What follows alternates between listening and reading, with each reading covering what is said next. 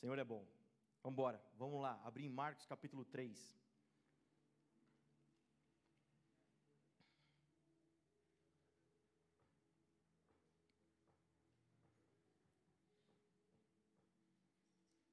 A mãe já fica aflita, né?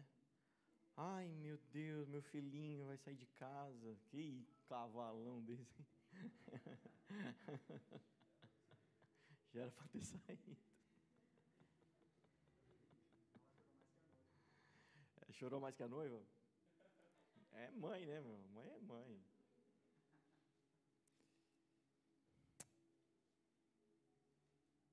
Mas você sabe que o cara foi lá no parque, tocou sax para a noiva, para pedir a noiva em casamento. Falei, você nunca tocou sax para Jesus aqui na igreja? Quem quer que o Hélio toque um hino semana que vem no sax aqui?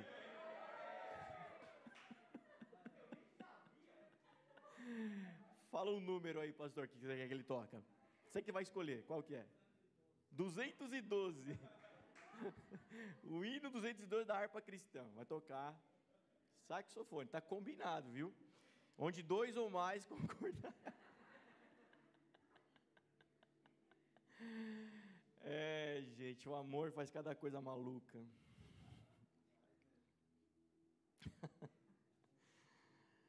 Comporte, vocês estão numa igreja.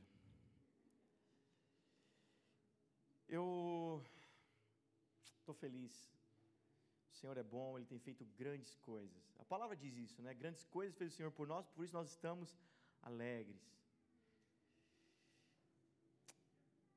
Eu ia pregar hoje, hoje era para a gente, nós encerrarmos a série. Nós estamos no meio de uma série, Cultura do Reino, né? Esse é o terceiro domingo. Eu iria, eu iria para um lado, mas o Senhor deu uma direção para o outro lado, assim, sabe? Ministrar algo ainda um pouco mais sobre nós, nossa casa aqui, nossa família espiritual. E eu tô com isso dentro de mim, assim. E desde de tarde, assim, uma percepção um pouco diferente. E quero trazer para vocês também. Sabe, é, a sensação que eu tenho o Senhor passeando entre nós. E aí eu te explico, porque isso pode causar um pouco de, de dúvida, né? Assim, pastor, senhor, mas Jesus não está dentro de mim, não habita em mim, como assim? Que, né? que jargão é esse? Eu quero, eu, eu quero ser, te, tentar te ajudar a entender assim, quando eu digo isso, quando a gente usa esse jargão, essa expressão, é como se, amém, o Senhor habita em mim, habita em você, mas é como se o Senhor estivesse se movendo aqui como se alguma coisa estivesse, sabe, se movendo no mundo espiritual. Para te ajudar a entender uma outra analogia ou parábola, eu moro em prédio, quem mora em prédio vai me entender. Você tá lá, eu estou lá deitadão na minha cama e de repente um rangido em cima.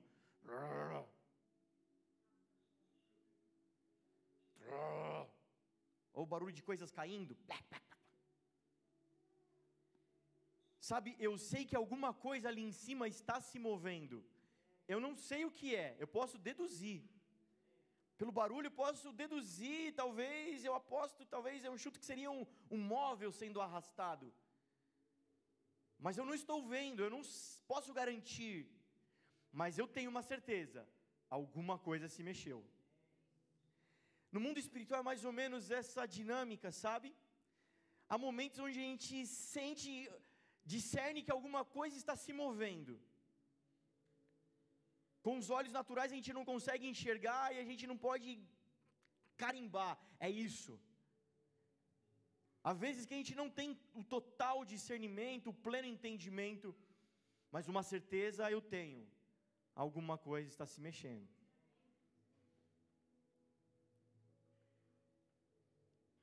Ainda tentando te ajudar mais um pouquinho, sabe quando o fel, o, o fel, o céu fecha, eu juntei os dois. O céu se fecha, fica escuro e começa a trovejar. Você não sabe em que minuto a primeira gota vai cair e que hora vai começar a chuva. Você não pode garantir, é às 21 e 32.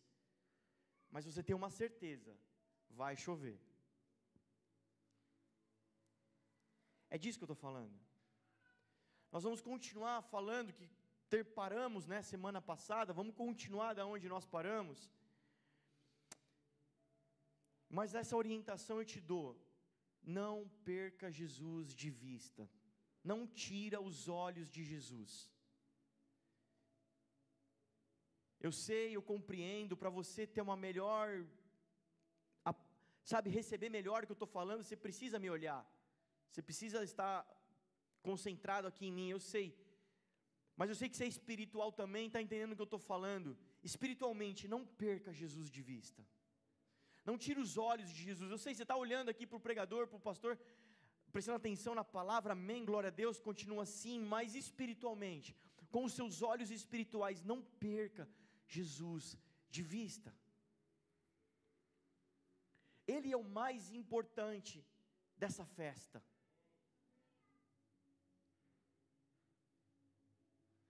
Há um medo barra perigo. Eu falei disso semana passada, que é nós aprendermos a fazer as coisas sem Jesus. Isso é, um, é muito perigoso. E na nossa vida cristã, a gente meio que aprende a fazer as coisas. E quando a gente percebe, a gente aprendeu a fazer sem Jesus. Quer ver? Ó, você sabe orar. Fala para você, ora aí. Você começa a orar. Ou você sabe cantar, você sabe tocar violão, toca aí. Ah, eu toco, blim, blim, blim, blim. A gente aprendeu a fazer culto, a gente aprende como é que é culto. Você vem na igreja a primeira vez, você não entende nada. Que, que esses loucos gritando? Parece a torcida do Corinthians aqui. Né, as músicas, as canções, pessoas levantando a mão, o outro chora, o outro ajoelha. Você fala, mas que bagunça, né? Principalmente nessa igreja. Se for uma igreja mais certinha, presbiteriana, talvez, lá é mais, mais organizado a coisa, mas aqui é meu, meu assim, essa farofa toda, carinhosamente falando. E tal, e quem vê a primeira vez fica meio perdido, não sabe para onde olha, o que, que faz, se olha para o telão, se olha para esse. Quando você está olhando para o telão, o cara fala, olha para mim. Aí, quando você olha para ele, o cara fala, olha para Jesus. Você olha para Jesus. Não é assim? A gente fica meio. Mas aí você vai com o tempo, você vai pegando o macete, você aprende como é que é culto. Você chega, alguém começa o culto com uma oração, daqui a pouco vem o cara do louvor, ele canta umas quatro músicas, três, quatro músicas, aí depois vem alguém e ora, aí depois da oração vem oferta, aí depois da oferta alguém vai pregar. Você a gente aprendeu a fazer culto. Mas o problema é fazer sem Jesus. Ele é o convidado de honra dessa festa. É como se nós fizéssemos um aniversário, aniversário da Carol, e nos juntássemos e começássemos a cantar parabéns, comer bolo, outro já enfiando uns brigadeiros na boca, o outro com a boca cheia de coxinha, e a Carol nem chegou ainda. E lá pro, lá pro final, quando está no apelo que Jesus vai chegando, a gente já está falando, vamos embora, vamos embora, está na hora de esquentar lasanha em casa. A Carol está chegando, oh, gente, só tem papelzinho, copinho descartável jogado, guardanapo usado, e as pessoas ah, eu tenho que ir embora. Não deu nem tempo.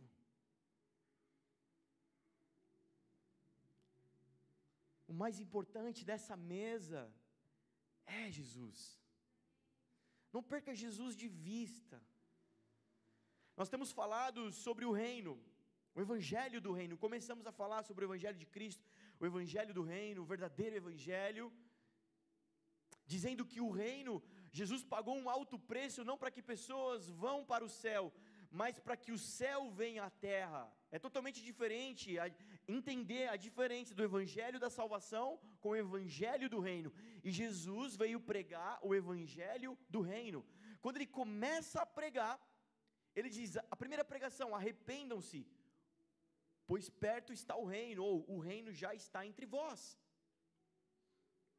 Amém? Então nós estamos trabalhando e aprendendo isso.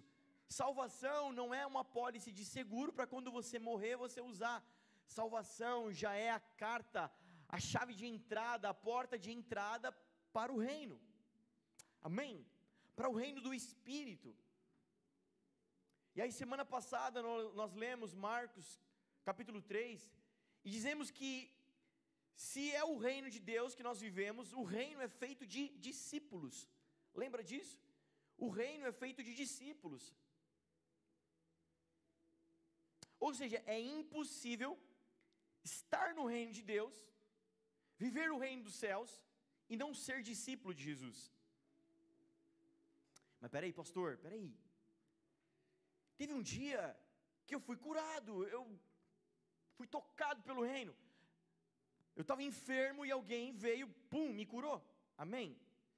Não, não, não, pastor, peraí, teve um dia que eu estava com um problema gigantesco na minha vida, eu tinha que resolver aquele problema, e eu precisava de uma resposta, e eu estava num lugar, num culto, numa igreja, eu estava num lugar, e aí veio uma pessoa que eu não conhecia, ela orou por mim, e liberou uma palavra muito certeira, era uma resposta para a minha vida. Eu apliquei aquela palavra e deu tudo certo, e aconteceu aquela palavra, aquela pessoa falou. É o reino de Deus. A gente tem que entender que o favor do reino, que os benefícios do reino apontam para o perdido, apontam para o incrédulo. Então, receber o favor de Deus, vamos lá, Jesus, curou, é, Jesus ressuscitou algum morto na Bíblia? Quem lembra o nome de um? Vocês estão afiados. Vocês estão bom. Quem lembra do nome do segundo?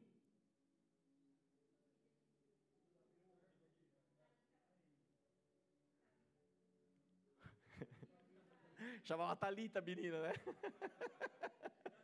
Eu entendi, Aria. Filha de Jairo. Amém. Glória. Olha, vocês né, vocês estão bons, vocês estão bons.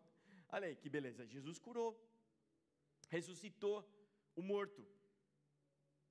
Depende do morto para ser ressuscitado? Depende só de Jesus. Então, ter sido tocado por Jesus, seja numa cura, numa palavra, seja num. Não necessariamente há reino em mim, ou eu no reino. Então, mais do que ser tocado, mais do que receber um favor de Deus, mais do que receber uma palavra de Deus, Ele te chama para uma vida com Ele. Amém? Não para uma experiência esporádica, aqui, outra lá adiante, outra colar. Ele te chama para uma vida dentro do reino. Nós estamos falando disso. O reino feito de discípulos. Vamos ler então Marcos capítulo 3, novamente, a mesma passagem. Marcos 3, 13. Jesus subiu a um, um monte, subiu a um monte e chamou a si aqueles que ele quis, os quais vieram para junto dele. Escolheu doze, designando os apóstolos para que estivessem com ele, os enviasse a pregar e tivesse autoridade para expulsar demônios. Amém? Ainda numa introdução do que falamos semana passada para nós continuarmos. Nós falamos sobre algo que nós precisamos ajustar entre nós, a igreja de Jesus. Essa passagem é Jesus chamando seus discípulos. O reino é feito de discípulos e discípulos que Jesus chama. E o chamado de Jesus para nós é estar em Sua presença. Ponto. O chamado do pastor Regiton é queimar na presença de Jesus. O chamado do Tiago é estar na presença de Jesus. O chamado do Guilherme é ser um amigo de Jesus. O chamado da Carol é ser uma amiga de Deus. Estar na presença, esse é o nosso chamado. Acabou. Ponto. O Senhor nos chama para estar na Sua presença. Então o Senhor não nos chama para fazer algo, Ele nos chama para ser, ser seu amigo. Já não vos chamarei mais de servo, porque o servo não sabe o que o seu Senhor faz, vos chamarei de amigos. João Batista, ele começa a pregar e ele mesmo vai se declarar: Eu sou aquele amigo do noivo. Eu não sou o Messias, eu não sou o Cristo, eu sou só aquele que está preparando o caminho. Eu só sou, eu sou apenas como o amigo do noivo que está preparando a festa do noivo.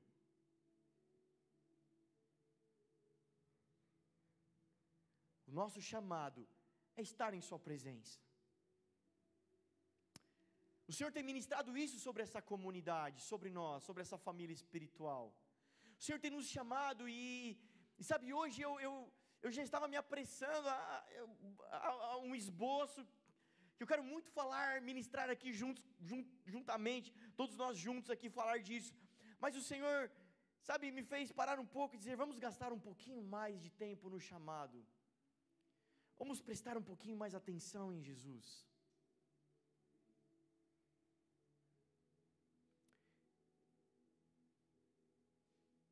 Como foi ministrado, o Senhor te chama a ser um sacerdote, não mais da ordem de Levi, para ser um sacerdote do templo e ministrar de forma operacional, mas te chama a ser sacerdote da ordem de Melquisedeque, para ser um sacerdote do reino e ministrar de forma espiritual.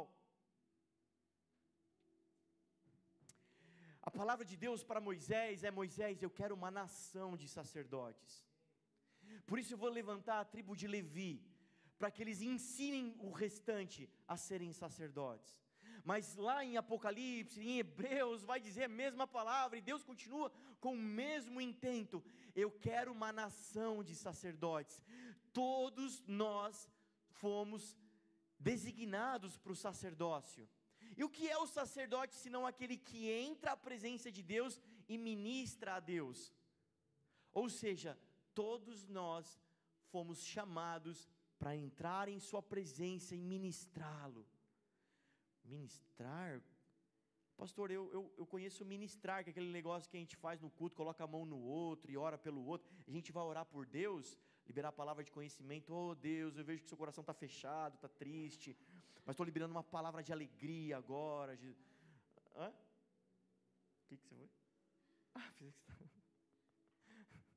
Não me atrapalha, não, pô. Não, ministrar, a palavra ministrar é servir, serviço.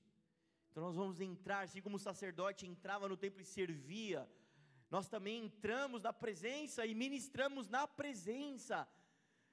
O mais importante é ministrar na na voz de profeta. Vamos lá. Mais importante é ministrar na A Júlia foi chamada para ministrar na O resto foi chamado para tocar na O pastor Clarana foi chamado para ensinar, para pregar, para ministrar na Você foi chamado para orar na Você foi chamado para entregar seus recursos na você foi chamado para profetizar na na presença dEle. Isso não traz um alívio para o seu coração? Porque sozinho você não faz nada. Então, quando você olhar para você e falar, miserável homem que sou, você fala, tá tudo certo. Estranho se fosse o contrário, tá tudo bem. Mas quando eu olho para o meu rei, nele tem tudo, nele tem tudo. Amém? Irmãos, parênteses aqui, uma palavra de conhecimento. Se eu soubesse o nome, eu entregava com nome, RG e CPF.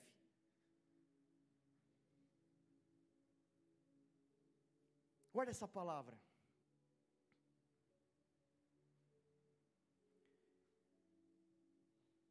Semente.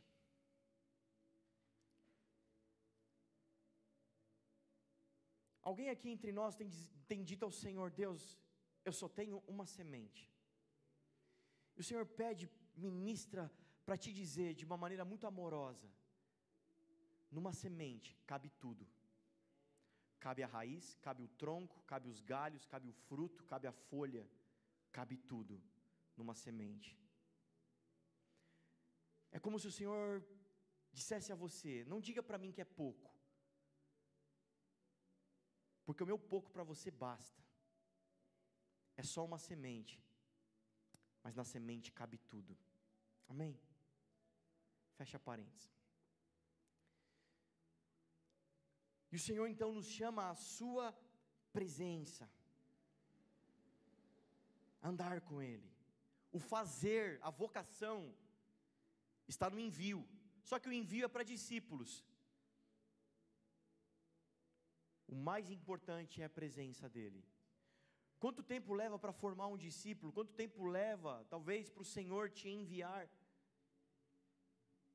Essa não é o ponto central da nossa vida, esse não é o, o dilema, esse não é o que nos atormenta. O que faz a diferença é a presença dEle, a presença de Jesus. Não tire os olhos de Jesus. Como discípulos, nós somos chamados a seguir o Mestre. E eu uso o mesmo exemplo que eu usei agora há pouco.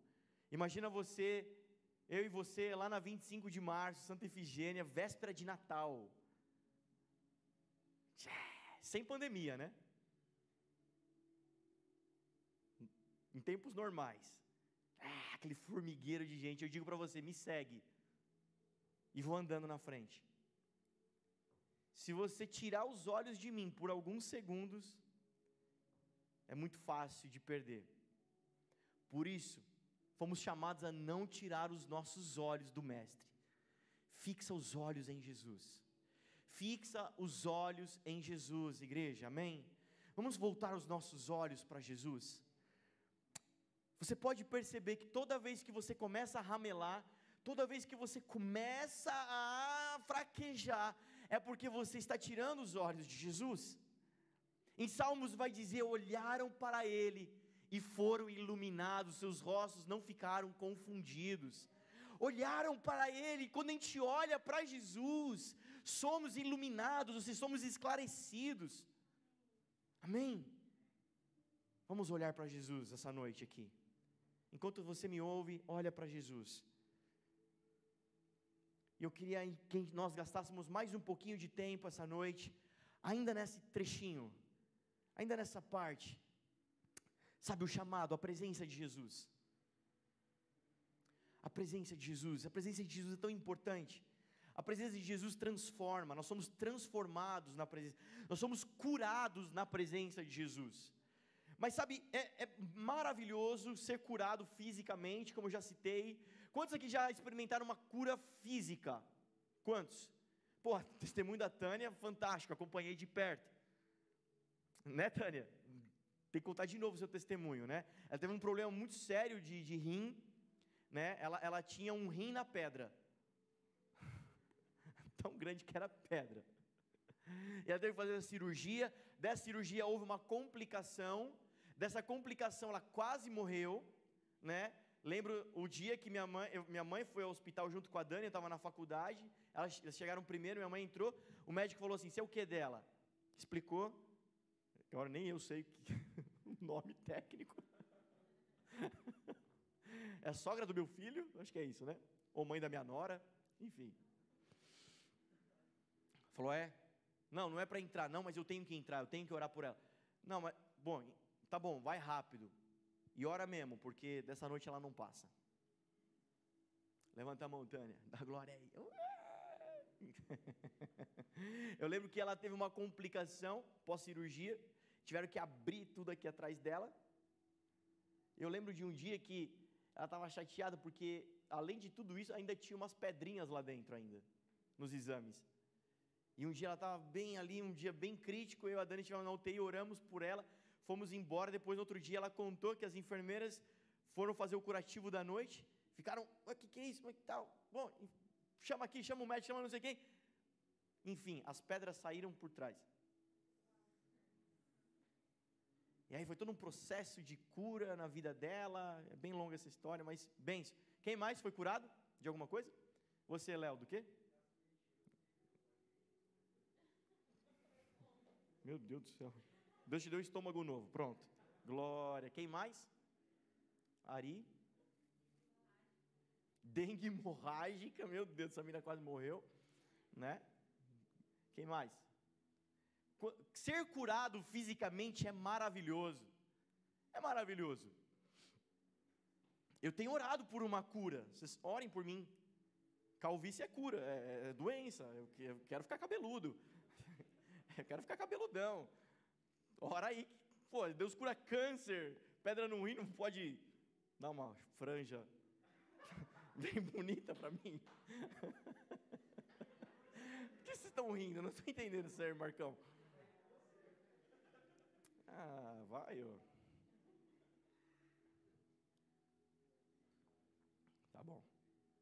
Quando você vier pedir oração também, eu vou fazer isso. Ser curado fisicamente é maravilhoso, mas eu não estou falando disso. A presença de Jesus vai além, é soso a palavra. Onde entra a cura é soso. E soso é mais amplo, essa palavra grega é mais ampla, aponta para transformação. Olha só, segundo Coríntios 3:18, mas todos nós com o rosto descoberto, refletindo como um espelho a glória do Senhor, somos transformados de glória em glória na mesma imagem como pelo espírito do Senhor. Sabe, a luz de Jesus evidencia as nossas trevas. Então a presença de Jesus nos cura, nos transforma, porque a luz de Jesus começa a mostrar as deformações que há em mim, o podre que há em mim. A luz de Jesus, a presença de Jesus faz isso. Fez com tantos homens na Bíblia, faz comigo, faz com você até hoje. Sabe? É um processo, glória em glória aponta para constância, processo ou níveis. Sabe, nós vamos avançando de glória em glória, sendo transformados de glória em glória, aponta para um processo contínuo.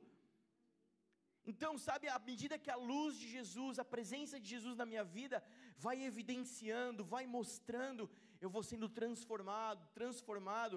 A presença de Jesus cura, porque a presença de Jesus muda a atmosfera do lugar. Amém? Sabe, é, tem uma passagem que conta de um jovem gadareno. Era, é, é, era uma cidade, né? Jesus chega naquele lugar e aquele lugar é atormentado, porque aquele homem era possuído de um espírito demoníaco, um espírito de morte que atuava, um principado de morte que atuava naquele lugar. Mas quando Jesus chega, a atmosfera muda. A atmosfera daquele lugar era de morte. Mas quando Jesus desce do barco e coloca o pé na praia, aquele homem possuído corre até aquele lugar, até aquela praia e diz: O que é que você veio fazer aqui nos atormentar? Até então, o clima espiritual nunca tinha experimentado algo diferente a não ser morte, mas eis que chega vida. Quando a presença de Jesus chega em mim, é isso que acontece. Lugares mortos começam a experimentar vida vida. Coisas mortas em mim começam a ser impactado pela atmosfera da simples presença e doce presença de Jesus. Amém. A presença de Jesus nos cura de dentro para fora. Lembra de Isaías, Jeremias, sendo tocados pela brasa e sendo curados por dentro. Sabe, o Senhor quer te enviar, mas primeiro Ele vai te curar. Primeiro Ele chama para Ele, para te transformar. Por isso que o Senhor te chama, Ele quer te enviar. Há uma missão sobre nós, sim, mas primeiro Ele nos chama para Ele. Primeiro Ele vai curar você. Primeiro Ele vai transformar você. Não tenha pressa na presença de Jesus. Gaste tempo na presença de Jesus. Lembra de Maria? Escolheu a melhor parte. Marta, sua irmã, trabalhando, alvoroçada, mas Maria, aos pés de Jesus, na presença de Jesus. Quantos querem ficar na presença de Jesus? Quantos? Não sair, não sai, irmão. Não perca Jesus de vista. Olha que Jesus está falando com a gente nessa noite. Olha como Jesus é lindo. Olha aqui ao redor, ó. Só tem família aqui, ó. Não tem ninguém que eu não conheça, não tem um convidado hoje, alguém que vem pela primeira vez. Só tem gente que eu conheço, a gente da casa. Estamos entre irmãos, estamos entre família. E o Senhor está ministrando conosco. O Senhor está chamando a atenção para esse assunto, para Ele.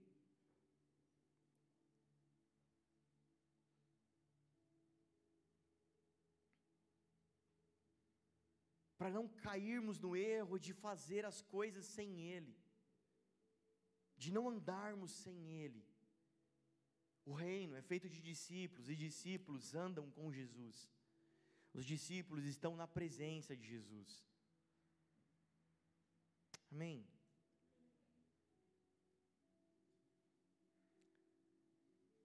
Eu sinto uma outra palavra aqui, um parênteses. Queira estar na presença de Jesus em todo o tempo da sua vida, amém?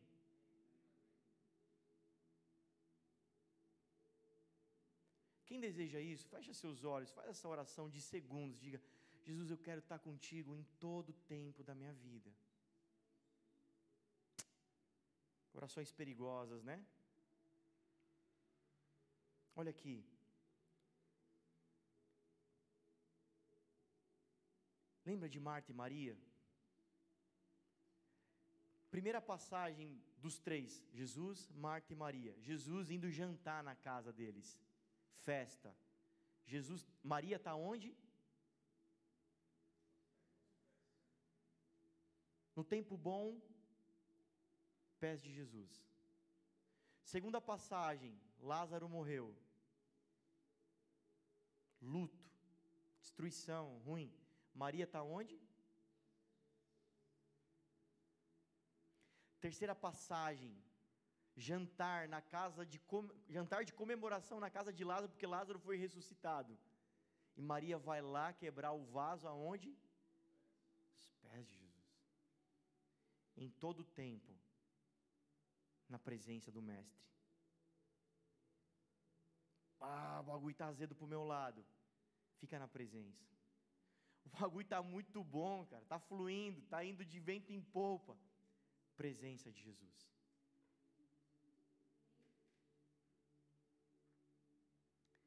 Jesus chamou aqueles discípulos para onde? Para o monte, lugar alto. Monte aponta para lugar celestial, lugar espiritual. Amém? Efésios 1 vai dizer que nós somos eleitos, chamados para esses lugares.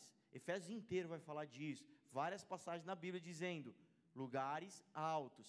Os meus pensamentos são mais altos que os vossos pensamentos, assim como o meu coração é mais alto que o vosso coração lugares altos. Em Gênesis foi dado a Lúcifer a serpente rastejar na terra. A serpente só te pega quando você sai do lugar? Só vai ter brecha na tua vida quando você sair da presença de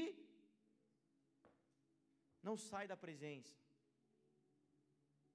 Igreja, o chamado, a voz para nós nesses dias é permanecer na presença, olhando para Jesus.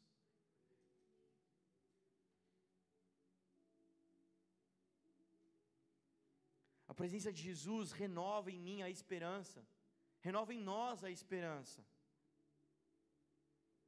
E a esperança precisa ser renovada. Talvez você hoje está queimando, está muito bem, está tá na melhor fase da sua vida. Essa palavra é para você. Lembra do cego Bartimeu? Jesus, filho de Davi, tem misericórdia de mim. Que queres que eu te faça? Que eu volte a ver. Que assim seja, tua fé te curou, tua fé te salvou. Vai. A presença, o cara cego de nascença, sem esperança. Não tinha transplante de córnea, não tinha cirurgia. A simples presença de Jesus ativou a esperança daquele homem. Existem cegos no seu caminho que vão voltar a enxergar, vai ativar a esperança, porque vão ver em você Cristo, como em espelho, como em reflexo, segundo Coríntios capítulo 3. Essa palavra é para você também. Você que está desanimado, que está tomando umas porradas da vida, essa palavra é para você, porque a doce presença de Jesus ativa em nós a esperança. E volto a frisar: a esperança nossa não é a esperança do verbo esperar, é a esperança do verbo esperançar. A esperança bíblica, a esperança cristã, não é do verbo esperar, é do verbo esperançar. Eu vou para a praia amanhã, espero que faça sol. Não tem nada que eu possa fazer para mudar alterar essa condição. Não depende de mim, eu só espero. Vou dormir esperando. Amanhã farei uma entrevista de emprego. Eu espero que seja aprovado, que eu seja aprovado. Eu vou acordar cedo no outro dia e vou em direção à entrevista de emprego. O verbo esperançar é esperar indo em direção, se movendo, não parado. A presença poderosa de Jesus ativa em nós esse movimento. Glória a Deus, amém? Sabe, o Senhor me tirou de um lamaçal de pecado, Salmo 40, firmou o meu passo, meu pé numa rocha firme, e disse: Agora vai, tem uma nova Jerusalém, tem uma Canaã celeste para eu chegar. Eu não estou esperando a sua volta parado, eu espero a sua volta, indo em direção a Ele. Uau, a passagem do filho pródigo. O pai espera todo dia o filho pródigo voltar. Quando o filho pródigo aponta lá na beira do caminho, ele vai em direção ao filho. Você aprendeu no primeiro culto qual é o anúncio do verdadeiro evangelho? O rei venceu e ele está vindo. O rei venceu e ele está ah, não, estou suado aqui com o sovaco molhado. Vamos lá, gente. Vamos cultuar junto comigo. Esse culto é nosso, não é meu. O rei venceu e ele está. E eu estou indo em direção a ele. Eu não estou parado. Eu espero a sua volta, mas enquanto ele enquanto ele está vindo, eu estou indo. A gente se encontra é no meio do caminho.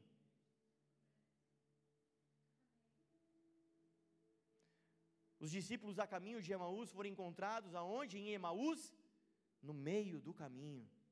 A gente se encontra no meio do caminho. Eu estou indo e ele está vindo, e a gente se encontra. Bora, igreja. A presença de Jesus, sabe quando nós paramos? É porque nós tiramos os olhos de Jesus, e Jesus está dizendo hoje: olha para mim. Não tira os olhos de mim.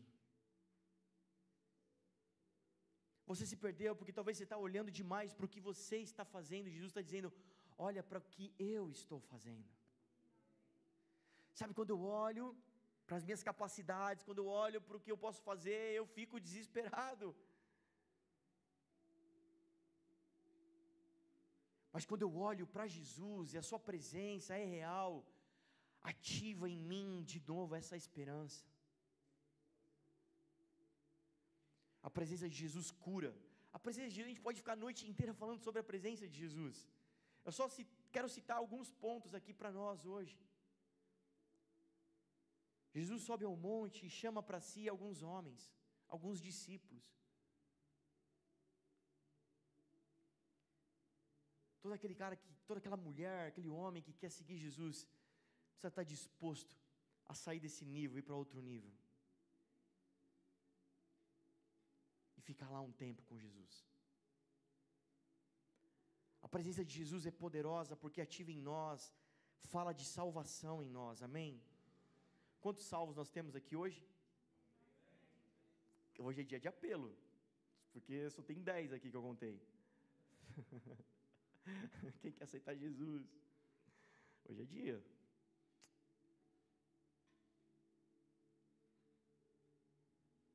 Salvação. O evangelho é ofensivo, né? O evangelho é ofensivo. Sabe por que, que o evangelho é ofensivo? Porque o evangelho vai dizer que todos pecaram. Todos são alvos da ira de Deus. E ninguém gosta de ouvir isso. Ninguém quer ouvir isso. Todos estão debaixo da ira de Deus. O evangelho vai dizer isso. Por isso que o evangelho é ofensivo. Porque existe uma ira santa de Deus. Deus é irado. Mas não é pecado ira? Deus peca. Acontece que a ira é santa de Deus. Não é uma ira humana, baseada em vaidade. A ira de Deus é santa, é pura e baseada em amor. Sabe o que causa a ira de Deus?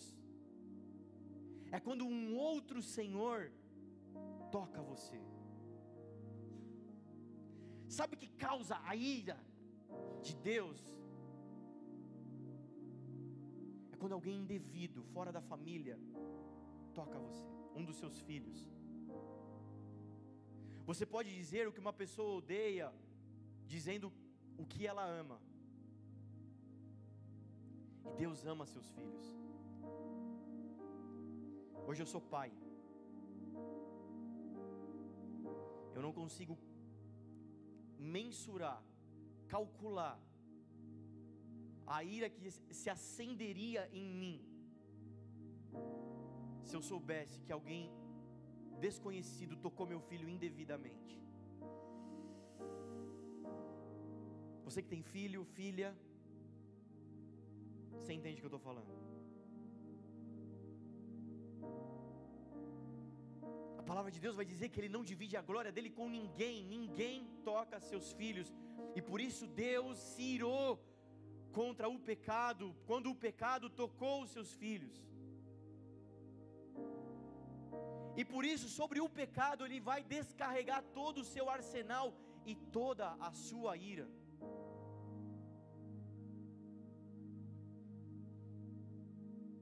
Alguém desavisado vai dizer por que, que Deus é tão chato e por que, que Ele me persegue. Por que, que Deus insiste em me atrair? Por que, que Ele insiste, sabe? Eu quero que as coisas deem certo para cá e Ele fala não e me puxa para cá. E mas eu quero aqui e Ele me puxa para cá. Que Deus chato. Porque é um Deus que ama. E como um bom pai, Ele não vai perder nenhum dos seus filhos. O Evangelho é ofensivo porque vai dizer que todo aquele que está debaixo do pecado se torna, por causa do pecado, ira de Deus, porque Deus tem ira sobre todo aquele que toca seus filhos indevidamente, porque Ele não divide a sua glória com ninguém. O exemplo que eu te dou eu já dei esse exemplo, mas eu uso de novo essa figura de linguagem, essa parábola. Imagina um médico, o melhor cirurgião cardíaco que poderia existir.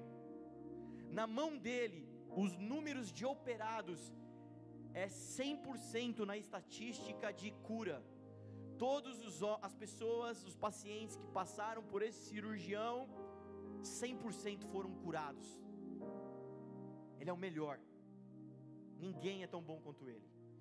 E aí tem o Tiago. O Tiago é aquele que fez uma faculdade meia boca, que tá EAD, né? Daquele jeito, enquanto estava rodando o vídeo da faculdade, estava com a telinha do lado da, de paciência, jogando carta, assistindo vídeo no YouTube. Quando tinha aula presencial, ele sentava no fundão, ficava no bar, meia boca assim, sabe?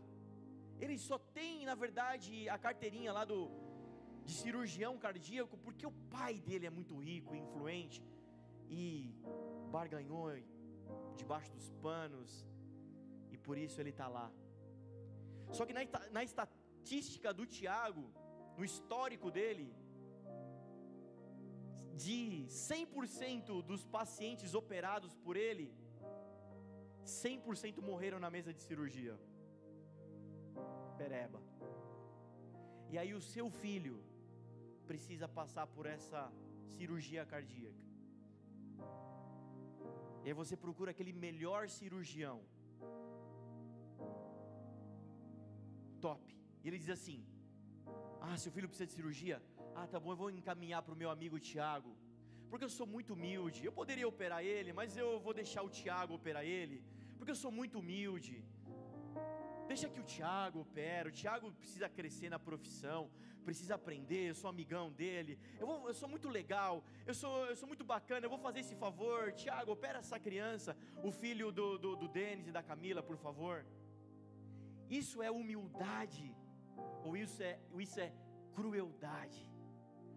Por isso Deus não divide a glória dele com ninguém, porque ninguém é tão bom quanto ele, e ele não vai deixar você na mão de nenhum outro Senhor, só ele toca você.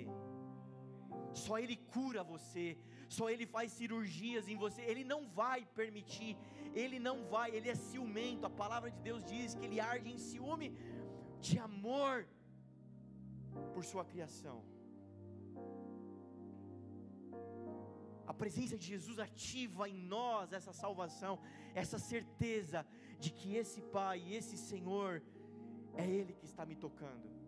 A presença de Jesus, Jesus chama para a presença dEle, porque nós precisamos gastar tempo ali, sendo tocados pela salvação que há em Jesus. Irmãos, alguém vai ser salvo por obras? Vai valendo 10 pontos. Alguém é salvo por obras? É salvo pela? Então, se ninguém é salvo por obras, é pela graça. Nós não podemos acreditar que alguém é condenado por obras. Senão ficaria contraditório. Ninguém vai ser condenado pelas suas obras de pecado. A graça leva ao céu e a rejeição leva ao inferno.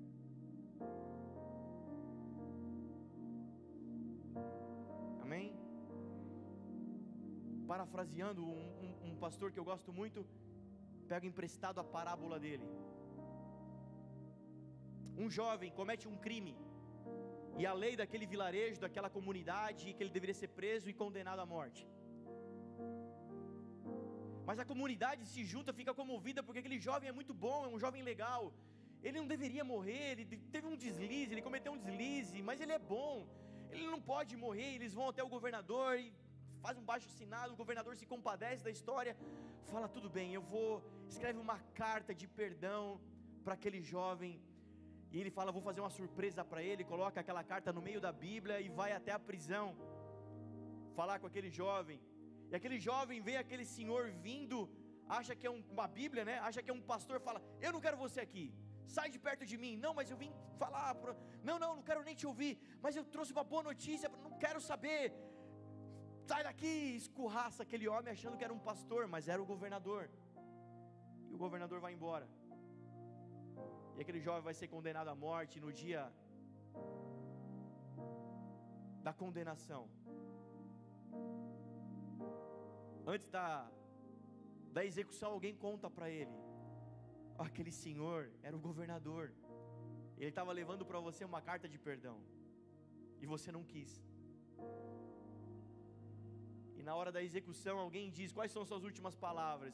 Eu quero dizer aos mais jovens que eu não estou morrendo sendo executado pelo crime que eu cometi, eu estou sendo executado pelo perdão que eu não aceitei. A graça vai nos levar ao céu, mas a rejeição dessa mensagem, da presença de Jesus, vai nos levar ao inferno. Você conhece, eu citei aí nesses dias, Jesus em teu nome, fizemos Jesus em teu nome, nunca vos conheci. Mais importante do que fazer é a presença poderosa de Jesus. Não perca Jesus por nada. Não perca Jesus por nada. Não tire os olhos de Jesus, amém? A presença de Jesus é tão importante que libera em nós, terceiro ponto, destino, rumo. Eu citei o, os discípulos a caminho de Emaús, eles estão indo para Emaús, a ordem era: fiquem em Jerusalém. Eles estão fora de rumo, estão sem rumo, eles estão em movimento, estão andando, estão viajando, mas para o lugar errado. Sabe, vir aos cultos, participar da parte operacional dos cultos, música, pregação, PG, isso tudo é muito bom, mas pode trazer uma falsa sensação de movimento presença de Jesus coloca a gente no prumo certo, no alvo certo. Irmãos, eu sinto uma terceira palavra de conhecimento aqui nessa noite. Vocês estão embaçados, hein? Daqui a pouco a gente vai orar, vai ser ministrado. O Senhor manda dizer que Ele é o arqueiro e você flecha.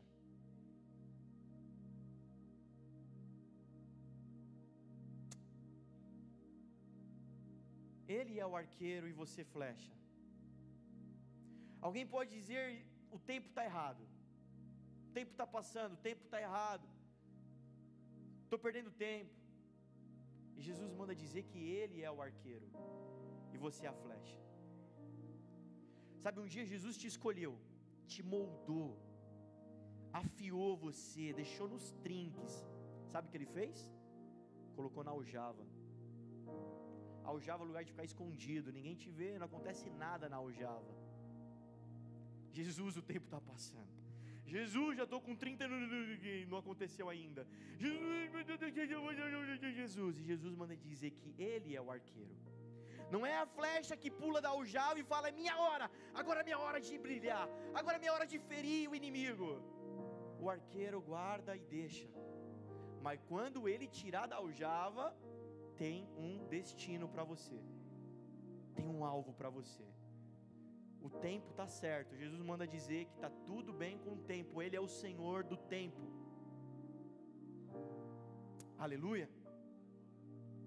Destino. Aqueles homens no caminho de Emaús, Jesus, a presença de Jesus, bum, pega fogo no coração, não é isso? Se a partir do pão pegou fogo no coração deles, é porque o coração estava frio. Bum! Paixão, fogo. palavra vai dizer que no fim dos tempos o amor de quase todos esfriará. A palavra de, tem outros versículos que nos permite entender que na Bíblia o amor é quente, o amor é fogo.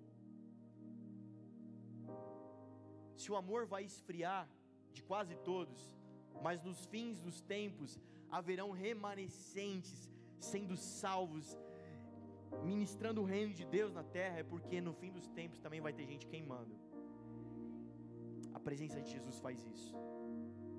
Amém? Para encerrar, e nós vamos orar. Diga comigo com voz de profeta. 24 por 7. Ah, não. Até as mulheres da Zumba é mais legal que vocês, cara. Eu não falei que eu faço Zumba? Eu faço Zumba. Estou brincando. 24 por 7. Obrigado. Vira para a pessoa que veio com você e grita no ouvido dela: 24 por 7.